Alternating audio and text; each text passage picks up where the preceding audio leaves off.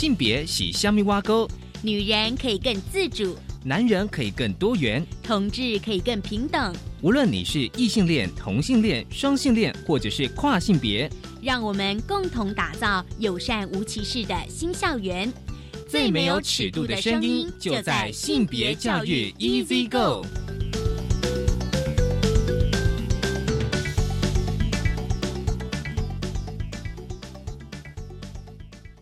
Hello，大家午安，欢迎收听教育电台性别平等 Easy Go，我是文龙，不知道这礼拜大家过得好吗？其实这一两周大家一直在关注一本绘本《国王与国王》哦，我相信大家不管是嗯透过怎么样的媒体哦，一看到非常多的报道，但主要是因为有些嗯家长团体呢，他们认为在国小阶段。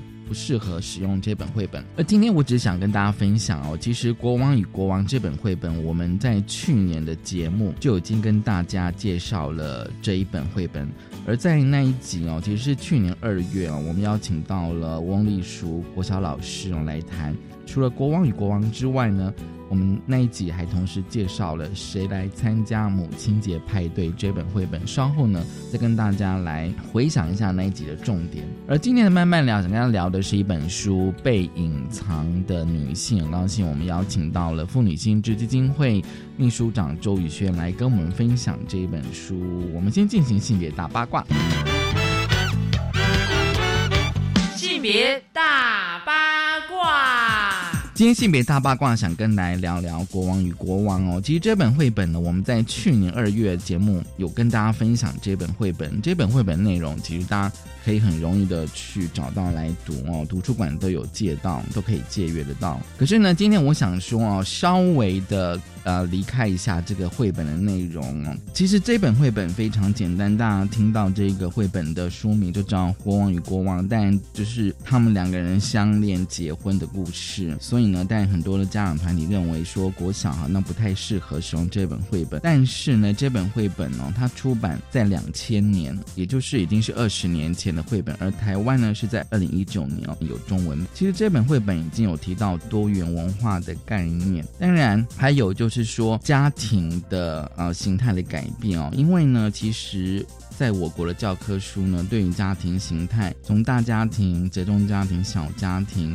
而家庭的规模呢，有各种关系，比如说像单亲啊、隔代教养，其实都有。另外呢，还有所谓的从主家庭，后或是异国婚姻的家庭、新著名的家庭，甚至是同志家庭。其实呢，呃，那一集我邀请到了就是汪丽淑老师哦，他有特别提醒，就是说，其实在我国的同性婚姻视线是二零一七年，那合法是二零一九年，同志家庭就已经存在了哦。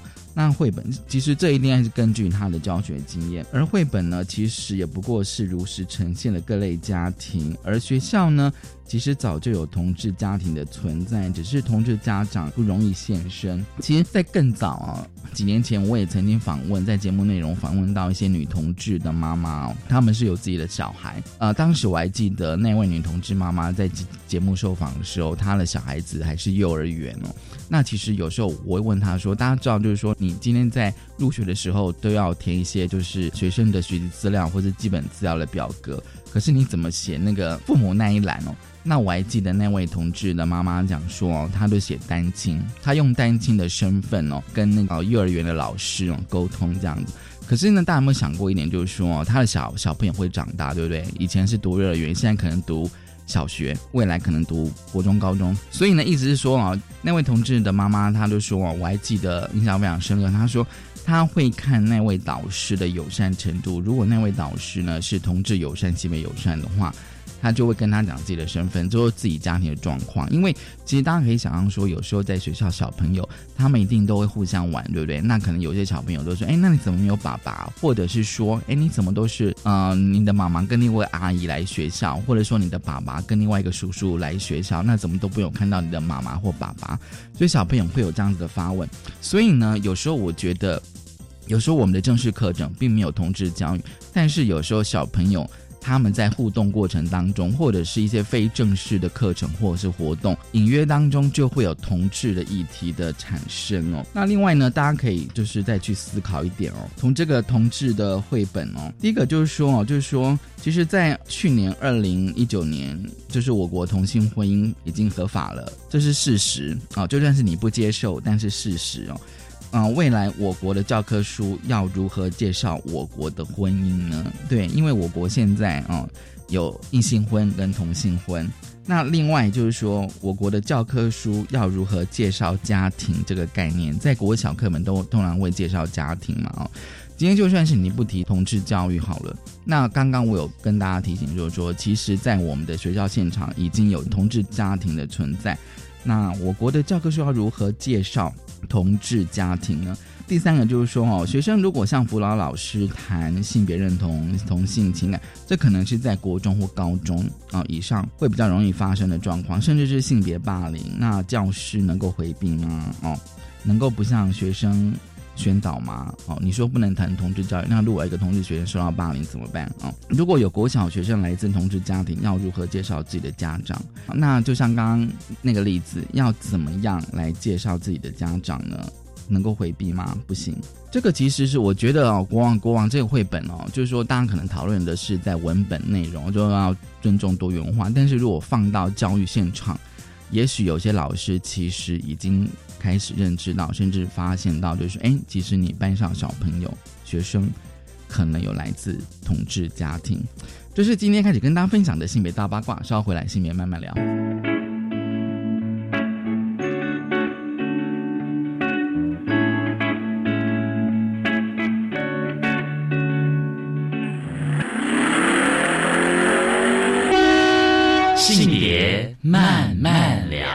欢迎再回到教育电台性别平等一 Z 哥，我是温了。我们在进单元是性别慢慢聊。今天晚上跟他聊什么呢？今天晚上想跟他聊的是一本书哦。我觉得这本书其实还蛮有趣的，因为这本书哦，它谈了非常多了生活经验哦，跟生活的一些哦实例哦，而且都是非常的写实哦。其书名是《被隐藏的女性》。其实它那个哦书里面哦有一个副标，就是说从各式的数据看女性受到不。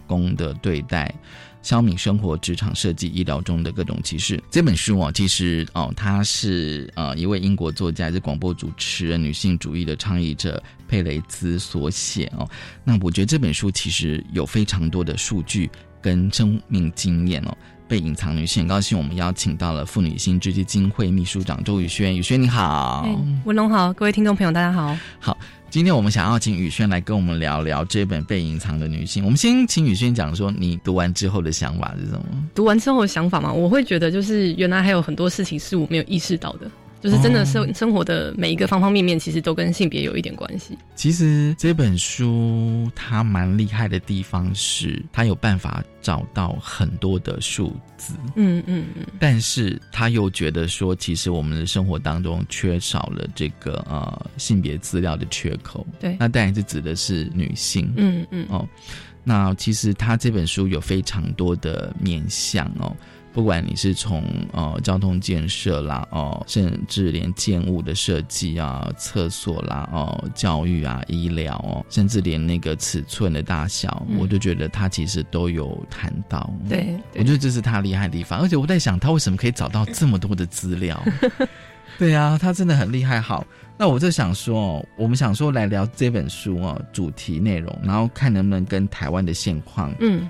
做一个连接，这本书的主轴当然是谈的性别资料缺口，还有就是男性偏误，可不可以跟我们聊一下他提出的概念？这样，其实如果以台湾来说的话，其实，在早期我们也没什么，没有什么所谓的性别统计。对，那其实是大概在两千年左右开始，就是像我们妇女性知，然后还有一些妇女团体，我们就是就是也其实也是跟着联合国的趋势，就是那时候在谈性别主流化。哦，对，性别主流。对，就是说就是在任何的不管是政策或者是任何的这个国家要做的一些事情，都应该要去考量到这个性别的问题。对对。所以那时候就开始提出来，就是说，呃，做这些事情的时候，你要有性别统计。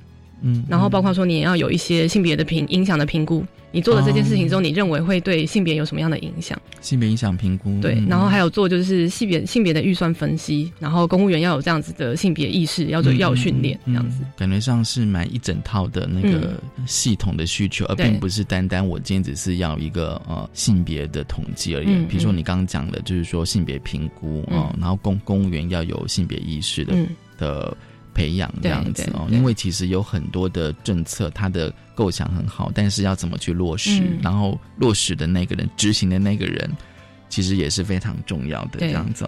那其实这本书哦，它其实有三个面向哦。它作者其实有提到，就是他用三个面向来谈。当然，第一个是女性的身体，男性对女性的性暴力，还有就是无性的照护工作。我相信，就是过去哦，在我们节目，或者说大家如果对新媒体非常的关注的话，这三个面向其实是大家一直一直不断的在谈哦。嗯。但是我今天想要就是说哦呃，从另外一个角度哦，想说跟疫情的连接来谈哦，因为。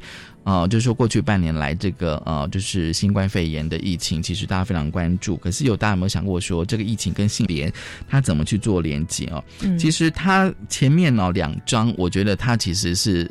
哦，太生活化的例子了，真的已经到了让你觉得说，我们有时候常讲说这这么微不足道的一个问题，可是我觉得有时候在这个微不足道，才有发现他的性别议题啊，他甚至连残血都有性别歧视。嗯嗯，大家一定很难想象为什么残血会有性别歧视呢？就我觉得这个就是这个例子蛮有趣的，就是说他他提的是北欧国家里面，就是因为呃冬天会下雪嘛，对，那所以政府要。呃，铲雪就是一个公共的服务。那到底要优先铲哪边的雪呢？那那时候政府提出来，他们认为就是比较适合的，就是例如说大家通勤，所以我可能就是从郊区到市区就有一个完整的路这样子。对对，它是以开车的路线来去做思考。对，但是却发现到说，因为这样子的方式，就有非常多的女性因此就是呃摔倒，因为他们可能是走路。那或者是说他们的这个路径可能不是只是单点的从家里到市区，对对，那可能过程当中他要去呃，例如说药局去领药，然后或者他要送小孩去上学，对，或者是他要去杂货店购物。对，所以这些这些路线都不会跟就是原本政府预想的，就是啊，大家应该都只会去上班，嗯，这样子很单一的路线，嗯嗯，对，嗯，就说他的，就说多数女性她的移动路线并不是直线的，从家里到工作的地点，然后到市区这样子。其实大家可以去思考，就是说，其实像台湾的捷运系统，它的设计的方式是不是也是这样子？就是说，可能是单点式的这样子。那其实哦，他这边有提到，就是说，因为残雪感觉上是一个。交通的设计哦，但是呢，它可以连接到说，因为从事无薪的照护工作，大家知道有很多照护工作其实是没有薪水的，其实多半都是女性。然后这些女性她移动的路径并不是单点式的，而是可能是多点。对。但是这好几个点你必须要要连接起来嘛，对不对？要连接起来。但是呢，她可以就是说，多数女性也许她可以用短程去步行。可是问题是，如果说它这多点其实是有一个，说在一个社区，其实它是有一个一个范围哦，那他走路可能又就觉得比较远，可能是有一段的距离的话，但是我们的交通建设其实是很少用这样子的多数女性的照护的需求对。去设计，对他从残血然后来看出这样子的问题，对。我是觉得他蛮厉害的。其实我也是看完就是这一篇之后，我才突然发现到说，对，我跟我先生的就是交通或者是移动的路线其实非常不一样。哦，怎么不一样？因为就是他就是很单纯的就是从家里到上班的地方，然后就是来回这样子。对对。但是对我来说，我可能是呃上班的时候，就是除了去去公司之外，那我可能下班之后我会绕去超市买东西，我会去宠物店买猫砂。嗯。就是这个过程当中，我其实是会就是有一点绕路，或者是。会有在这个点停下来的，嗯嗯，但是他就是很单纯，就是这样子的来回的状况，嗯嗯，他比较不会去以就是说哦，那家里的这个猫砂没有了，所以我应该去买猫砂这样子的这个方式去做移动。你讲到了采买，对，采买这件事，对，其实这个也是一个工作，当然也要花时间，但是很多时候这件事情并不会被当做是一个工作，对，它不会是个工作，但是家里面的每个人需要一定要要有人去采买，对，没错，你比如说你的生活日用品哦，甚至你。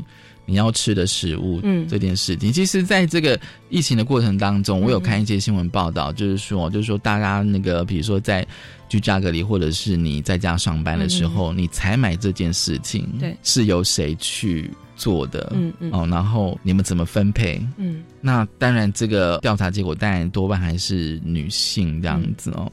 那就像刚宇轩你讲，就是说采买这件事情，他就是说你可能，而且有时候你可能并不是只是到一个地方去买东西，你可能会有两三点这样子。可是这点跟点之间的串联，那我怎么去移动，可以让我被非常方便的移动这样子？嗯嗯因为它并不是大范围的直线性的哦。比如说我今天可能做个捷运从从 A 到 B，嗯，这样就到，它并不是。那作者他有提供一个，就是就是所谓的连锁路线啦，就是有很多点去连接起来的。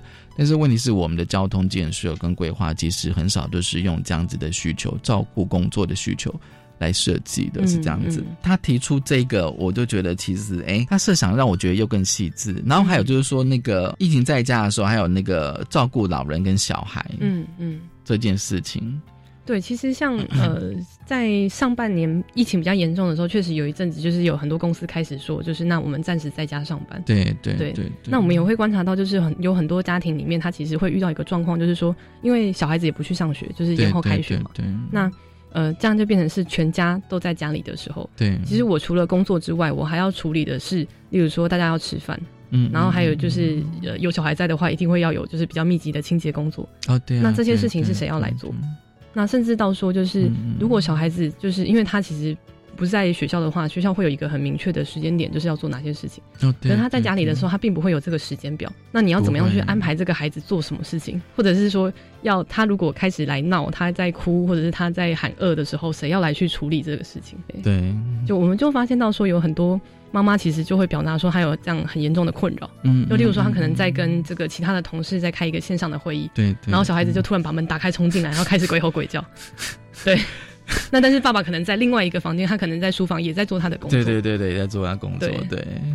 但是小孩子通常会去找妈妈。对。那对妈妈来说，就是她可能也会觉得很困扰，是我现在正在工作，就是在会议中。那我怎么样去权衡，就是家里的孩子跟工作的事情这样子？所以说，反而在非疫情的状态之下哦，大家都有各自的空间可以去，比如说小孩子在学校，他自然就会有那个课表，对对，哦，让他去做那个日常的作息安排。可是如果今天他在家里的话哦，当然就是说，可能这个妈妈，如果刚刚你讲那个状况的话，可能那个妈妈可能就要在处理那个小孩子的事情。可是就像这本书讲的，就是说，其实这些这些。嗯，这些状况其实是不会有统计的。你但要你要去统计也是可以的哦，但是就要就要有一批的人哦，甚至经费，你去统计说现在目前疫情的状况，嗯，好，全世界各国，或者说你要调查，好，你就算是调查台湾好了，在家工作哦，那个家务分配的状况到底是怎么样子？你到一批人跟经费去做这个统计嘛，那你才能够接下来我们都要探讨议题或者是设定政策的时候，那个才会更细致的去呈现。这样子一个概念，其实那个宇轩，你刚刚有讲到清洁哦，那这本书里面当然也有提到那个呃清洁的清洁的那个呃状况哦。那大家知道疫疫情之后哦，就是现在疫情严峻，大家都很注重清洁。嗯嗯。其实你知道，其实刚开始我在想的时候，清洁就清洁啊，对啊，清洁就清洁，就是说每个人都把自己，比如说就是大家自己记得洗手就好了。对，就清清洁这个。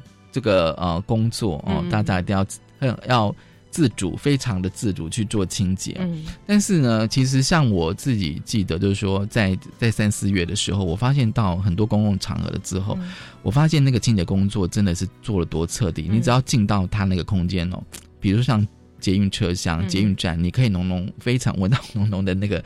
酒精味哦，我觉得这是很到位的哦。但是这本书他有提出来，就说那谁在做清洁工作？嗯，不管是家里、工作场合，甚至医院，嗯，当然他这本书提出来就是说，他其实是有统计数字啦支持，就是说其呃多数还是由女性嗯来做这样子的清洁工作。没错。对，哎，如果文龙还记得的话，就是你刚刚提到，大概也是差不多那个三四月的时候，就是其实像例如说捷运就开始有很多密集的这个消毒跟清洁工作。对对对。那后来也是就是有那个报道写到说，就是其实这些清洁工他们呃薪水领的是一样，但是工作密度变得更强。嗯。例如说，他必须要在这个捷运的车厢，他在例如说总站就是可能停大概三分钟或五分钟。这个时间之内要把所有的车厢全部擦过一遍，对对对，就是椅子啊、把手啊各种，就是大家可能摸到的地方。对，那个其实是非常强密度的工作，但是这件事情可能因为当时疫情来得及，所以他也没有一个很明确的应应的措施。那我们可能就是只以现有的人力，就说那我们就继续做，然后多做一点这样子。但那其实是非常辛苦的。那我还记得那时候印象很深刻，就是呃，我不知道现在还有没有，就是捷运站的那个影片会放，就是他们如何快速的啊，有有有，对对对对对对对对，然后还有最后有那个就是呃，清洁人员辛苦啦这样子的影片这样。对，就是说你一一列六节啊车厢哦，你怎么在几分钟之内哦，所它包括连把手、扶手哦、椅子还有窗户什么都这样整个擦过一遍这样子哦，而且是。你要想想看，就这样列车来来回回来来回回，而且他们就是把那个清洁的的那个呃频率给增加这样子哦。可是刚刚你讲就是说，其实他们也是现有的人力去这样做，所以对他们来讲，那个那个工作密度其实是非常高的。对，没错。嗯，对。当然有时候我也在想，就是说，哎，那他们的那个，其实其实你刚刚讲那个，其实我是有想到，就是哎，那他们有加薪吗？我真的有想到这个问题。我猜可能会有奖金之类的吧，但是那也要看公司愿不愿意给。这样子。对啊，因为很多时候照顾工作，他就会被认认为是就照顾工作，其实也包含清洁这个部分。清洁，对对。那这件事情其实很多时候都被视为是理所当然。而且我不知道，就是说在在你们关注这些议题的时候，我不知道你有没有看到，就是说好，就算是以台北捷运公司他们的那个。清洁人员的性别比到底应该还是女女性居多？绝大部分的清洁公司，他们都还是以女性居多为主，以女性居多这样子哦。对，那这本书当然是有提到，就是说，不管是家庭的清洁哦，多半都是由女性来担任哦。但是他有提到一个，我觉得应该应该很多人都会忽忽略掉，就是说，其实清洁产品对人体的不良影响，我想大家也知道嘛，就是有些你的消毒清那个去污力越强的。其实它不一定是对人体是好的这样子，然后他有提到那个医院的清洁人员还是女性居多哦，女性居多。那如果说疫情的关系哦。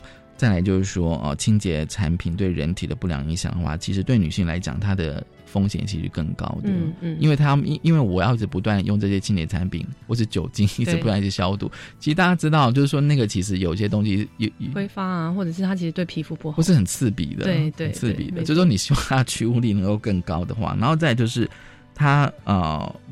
哦，女性的清洁人员居多，嗯，那当然就会连接到说，哦，对对对，女性来讲，对清洁人员，也就是说女性清洁员来讲的话，她的感染的风险其实是会增加的。嗯，没错。这个其实是因为我觉得有时候我们看议题，有时候过去我们都会把它单一的来看哦，嗯，都会觉得这个好像就是觉得这是女性的工作哦，然后大家想说，哎，怎么样让她寻求性别的平衡哦，让更多的男性进去。嗯，可是我觉得发现说，自从那个疫疫情之后，我突然觉得好像那个谈法好像内涵有点不太一样哦。就像他讲，就是说清第一个是清洁产品，然后第二个就是说像在医院或是高风险的的那个场所，因为清洁人员多半还是女性居多，嗯那是不是说对女性来讲，这些清洁人员她感染的风险其实相对增高？嗯，没错。像我们知道，就是其实像那个呃。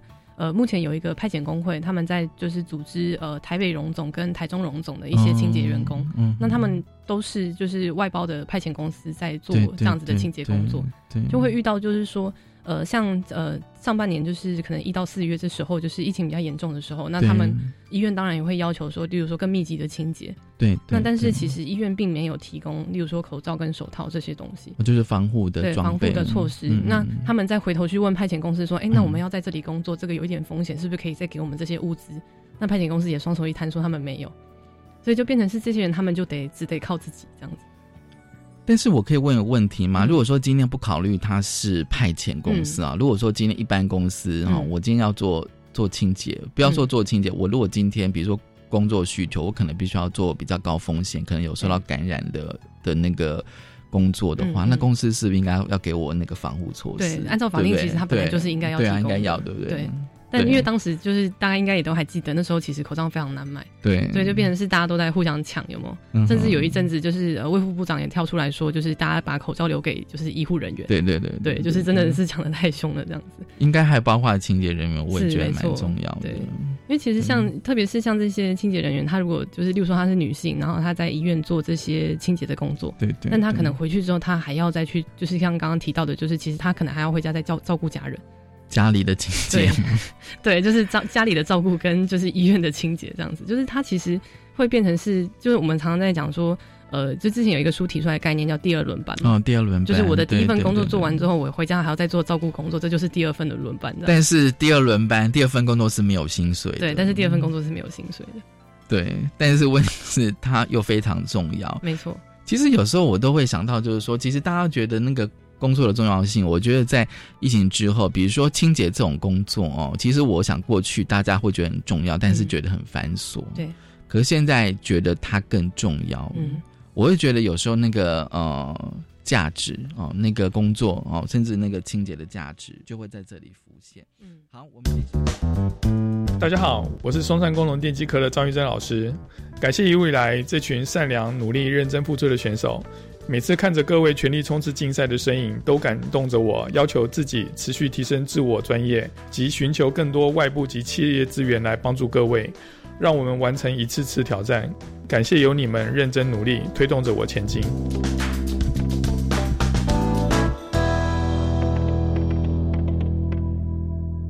要教学备课、上台报告前，应该培养哪些基本功，才能让听众迅速进入状况呢？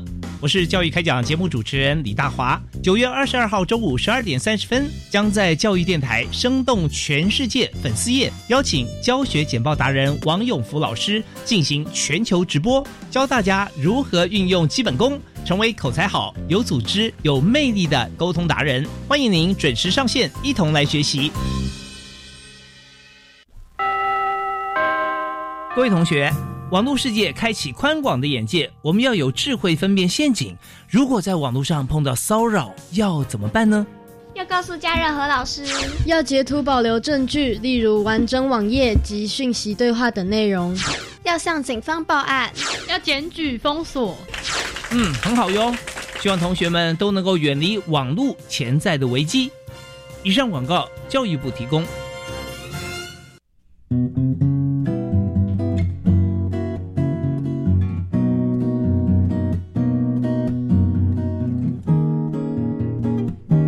我是苏命苏米恩，你现在收听的是教育电台。哦，朋友们，就爱教育电台。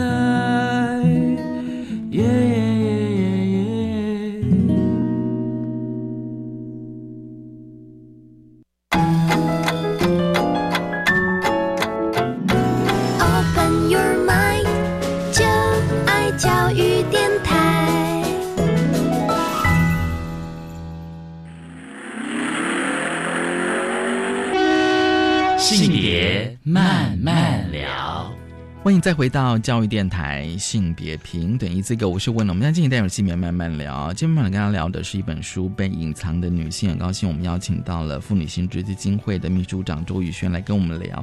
其实上个阶段，我想说大家应该可以哦去抓出哦这本书其实他要谈的那个内涵哦，被隐藏的女性，而且是隐藏了很多的数字。好。这个阶段，我们想要来谈这个设计哦，就是单一尺寸。其实大家还记不记得，就是前阵子有个新闻哦，但也是跟疫情有关的，就是有些国家的女性医护人员的防护衣的设备是以男性的尺寸为主。其实刚开始我看这个新闻的时候，我也是好惊讶，就是说，第一个我想说防护衣有分男女哦这件事情，然后第二个就是说，难道他们没有想到说有有女性的医护人员吗？那他们可以设计，至少要设计不同尺寸的。嗯嗯。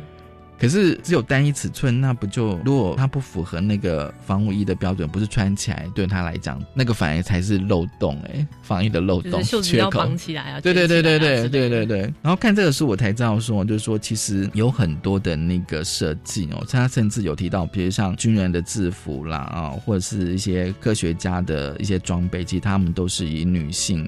当然，就是我会觉得第一个当然重要，就是说那个上厕所的方式。是不一样的，所以对男男生来讲其实比较方便，那对女性对女性来讲的话，那个穿着就非常困难。嗯，然后他有提到像手机跟。汽车这个其实我其实真的没有想到。其实我自己在看这这本书之前，我也没有思考过这件事情。哦，对，就是手机或者是汽车，嗯，就因为其实像汽车，它其实相对来说有一些可以调整的地方，例如说你的座椅可以往前往后拉，然后你可以就是调整到你一个就是你的脚可以放到舒适的位置这样子。所以我其实并没有就是特别意识到说这件事情对我来说是困难的。那当然，这可能也因为就是我是标准值之外的女性，就例如说我常常买不到女生的鞋子，嗯，因为我脚太大，嗯嗯，对，那。或者是说，就是很多时候，就是我可能会比较倾向直接使用男性的产品，就即使它的设计有点不太一样，但是因为我觉得那样对我来说比较方便。嗯嗯，对，就是说你觉得反而是男生的 size 也比较，就我是标准值之外的女生啊，就是我比较大只嘛，然后脚也比较比较大，所以像衣服也是吗？其实蛮多时候是，就是因为也也可能是因为我其实并不太在意，就是一定是这个是女生款或者这是男生款的问题这样。嗯，那对我来说，重点是穿的舒适比较重要。嗯嗯，可是像。呃，像我先生就是他的脚就比较小，嗯，那他就很多时候他买男生的鞋子反而是找不到尺寸的，嗯，因为最小的对他来说还是太大，还是太大，对，所以我们已经把就是男生跟女生设定了一个标准值，对对对，就是他的尺寸就是这个范围之内，或者是他的身高或体重大概就是这个范围之内，对对。那如果你是标准值之外的话，你可能就会很强烈的感受到这个性别的这个设计的问题，你会觉得你是边缘人，对，那你就会在你可能就想要从。另外一个性别哦的的东西，对，去找，对，但是可能有的时候也不一定是合用或者是我喜欢的。哦，对，对，有时候会这样这样子，嗯。那怎么办？那就克制化这样子。有一些现在有一些 就是特殊的服务是你可以克制化，或者是它有一些特殊的尺码，就是特别大或特别小。嗯对，但是我觉得就是那个其实根本的原因可能还是在于就是我们在数学的，就是性别统计上面，就是我们已经找到一个就是范围，就是这个是绝大多数的性别的人是长这样。所以我们就以这个目标去做生产，然后把那个可能剩下的人就被忘记了，就是我们就不要考虑他们，在统统计上我们就不要考虑他们。但是问题是，我就觉得你不考虑他，可是应该应该那个那个人口数应该也是应该也不少吧？嗯，其实你看得到有一些特殊尺码的店，他们专门卖，例如说比较大的鞋子或者是比较大的衣服，嗯嗯，那就代表他其实还是有一定的市场。对啊，只是这些人一直没有地方可以去。或者是我喜欢穿那样子，嗯我喜欢穿比较大的、比较宽松的，也是有可能，也是有可能这样子。所以这个的话，我会觉得设计哦，因为他这书里面有提到，比如像汽车，他们在测试那个哦防撞啊，对，撞击的时候，他们是用。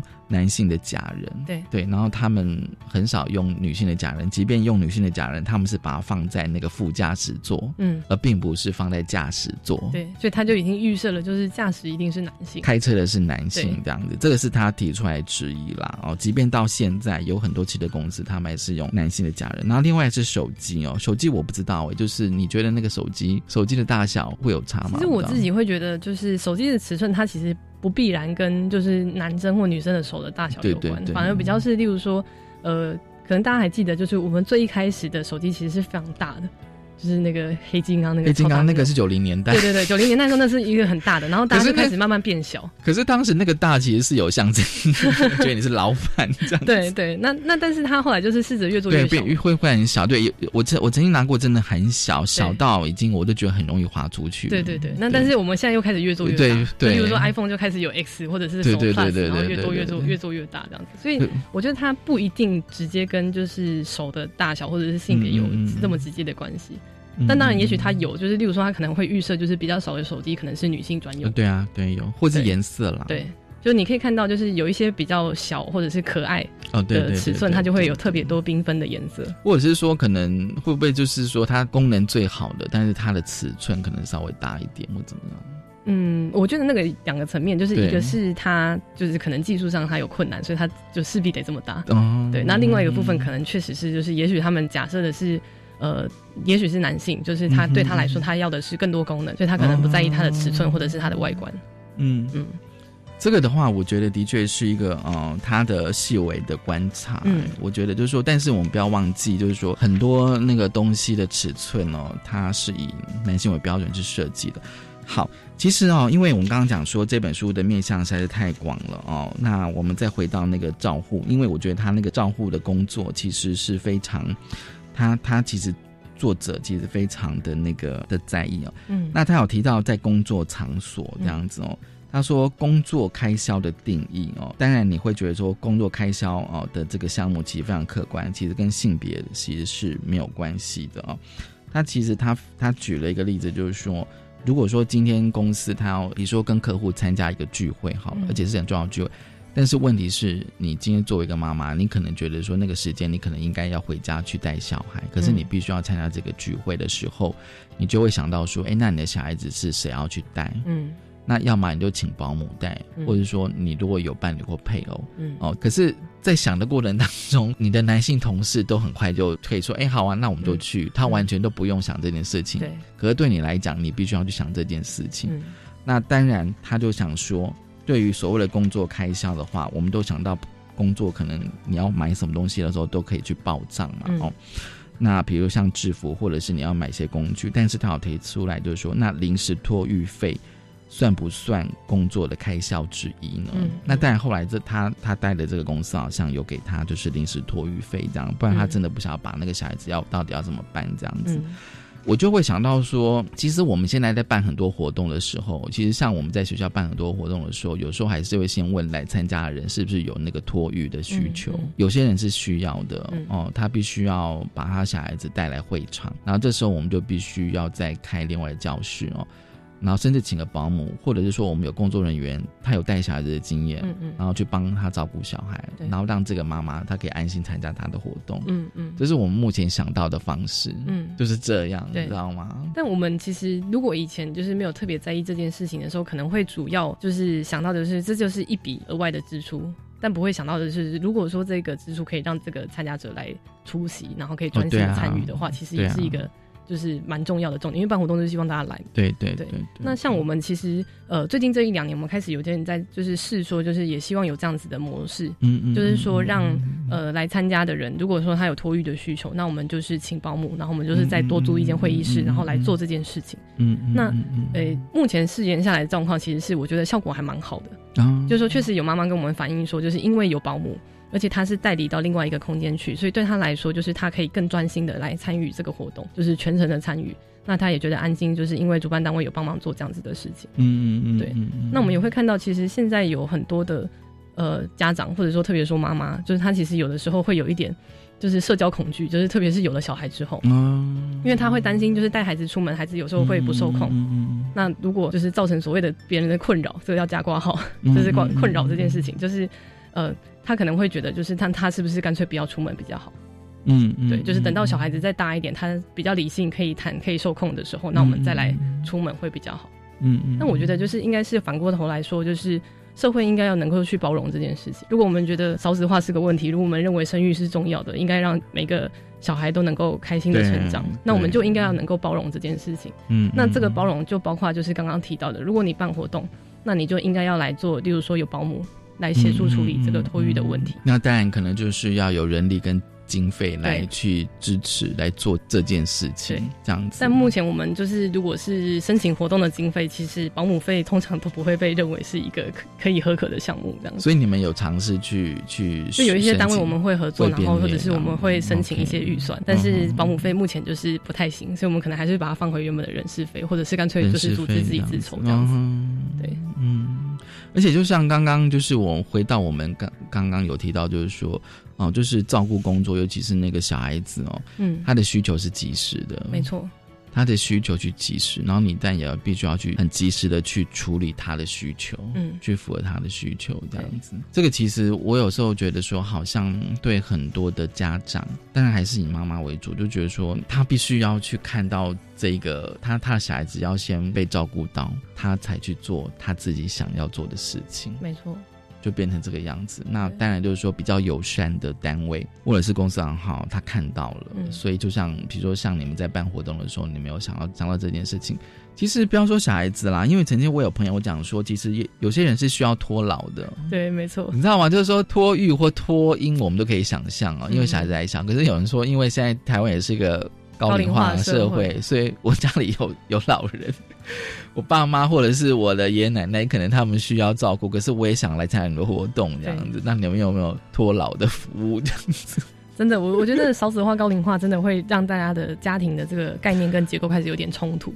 就是说我今天如果我有一些活动或者是事情，我想要去参与或者是处理，可是如果我今天的长辈就是我没有办法直接只把他丢在家里，那要么就是我今天可能就是请其他的亲戚家人来去接手，对，不然就是我可能请一个三百六十五天都在工作的义工，然后来请他来照顾这件事情，不然我就是得带他出门。对。对。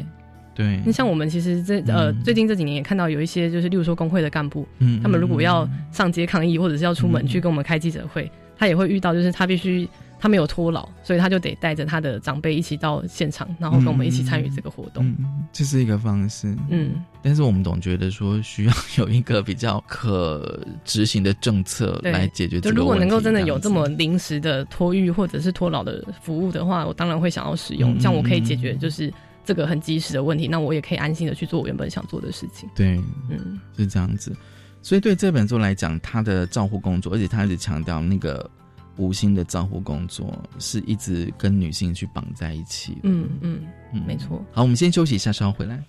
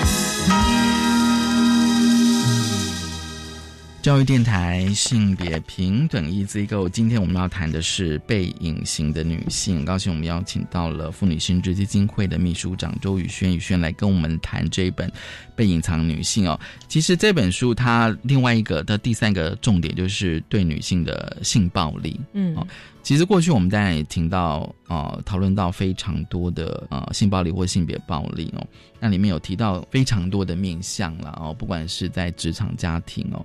甚至包括战争，嗯，或者是一些呃难民的庇护所哦等等哦，而且他分析的非常的详细，就是包括那个整个的空间设计什么的哦，都有可能是其实都有发生过啊，像性暴力或性侵这样事件哦，就是觉得说是甚甚至他甚至有提到，就是说连那个车站的设计，嗯，都比如说照明够不够啊，动线安不安全哦，甚至都有可能是因素之一，嗯嗯。他提到都非常面向，可是这样子的话，变成说好像对多数女性来讲，很多的空间其实都是不安全的。我觉得这件事情从两个层面来看，一个就是关于就是性暴力这件事情，就是因为它其实要能够去防止这件事情的发生，它其实就是得透过一些，例如说不管是教育，或者是说你在空间上的设计，就是你刚刚提到的，就是。例如说，呃，它里面有提到一个，我觉得蛮有趣的，是那个透明的公车站的设计。哦，对，透明公车站。对，就是因为其实公车站有的时候它会为了，例如说防风啊、挡雨啊，它会有一个就是半封闭性的状态。对对对。那但是那个时候它很有可能会变成是另外一个性骚扰或者是性暴力可能发生的场所。嗯嗯。那甚至到说就是有的时候，如果是夜间在等车，对，它可能会有一些风险。所以如果把它做成透明的这个公车站的时候，嗯，每个人都可以直接看到里面的状态，那它其实一定程度上可以去。防止这种性暴力的发生，这个是比较就是说，因为空间的设计的改良，对，然后让它减少。对，那另外就是说，他有提到那个像呃职场，嗯，职场也是一个，其实过去但我们讨论非常多，那只是我最近，因为我每次在想说，如果你你在看这些翻译书的时候，你总是希望能够跟台湾的现况做个连接哦。那最近我有看到一则新闻，就是公云大佬。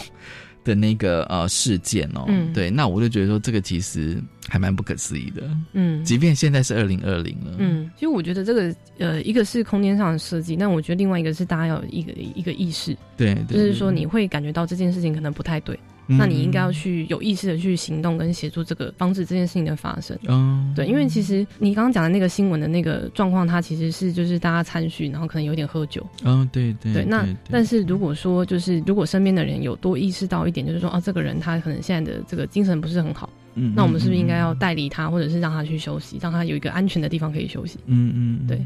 我们常常在讲说，就是在有些时候，年轻人的文化会有一个东西，就是叫做捡尸。啊，对，就是喝到盲掉，然后就把他带回家这样子。那但是这件事情，我们会认为，其实他就是完全没有办法去表达他自己的意愿。嗯，所以今天你想要对他做什么事情，他基本上是没有反抗的能力的。对对，那所以我们应该要避免这样子的情况发生的时候，就是应该身边的朋友要能够有意识的去做这件事情。嗯，就你都看到他已经喝到意识不清，他根本连走路都可能很难走，那你应该是要做的事情是让他有一个。安全的地方可以休息，而不是让他就是变成是别人可以下手的一个对象。那就变成说，他旁边的朋友或同事必须要有这样子的意识，对，或者是说，还是防止大家能够。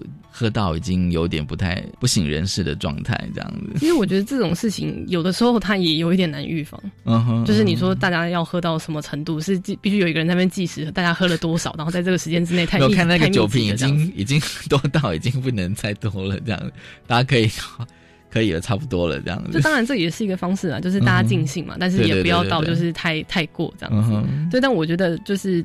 与其谈这个，不如说就是大家要有意识的去一起来预防这件事。就是呃，之前有谈到，就是说要呃照顾一个孩子是全村的事情，但是要保护一个孩子免受于性侵也是一个全村的事情。哦，对啊，对。不过像像我们提的这个事情哦，就是那个公寓大佬就是性侵的事件哦，我们都会觉得说，其实我有想到，就是说除了刚刚讲那个情境的问题之外，另外一个我会觉得说是一种。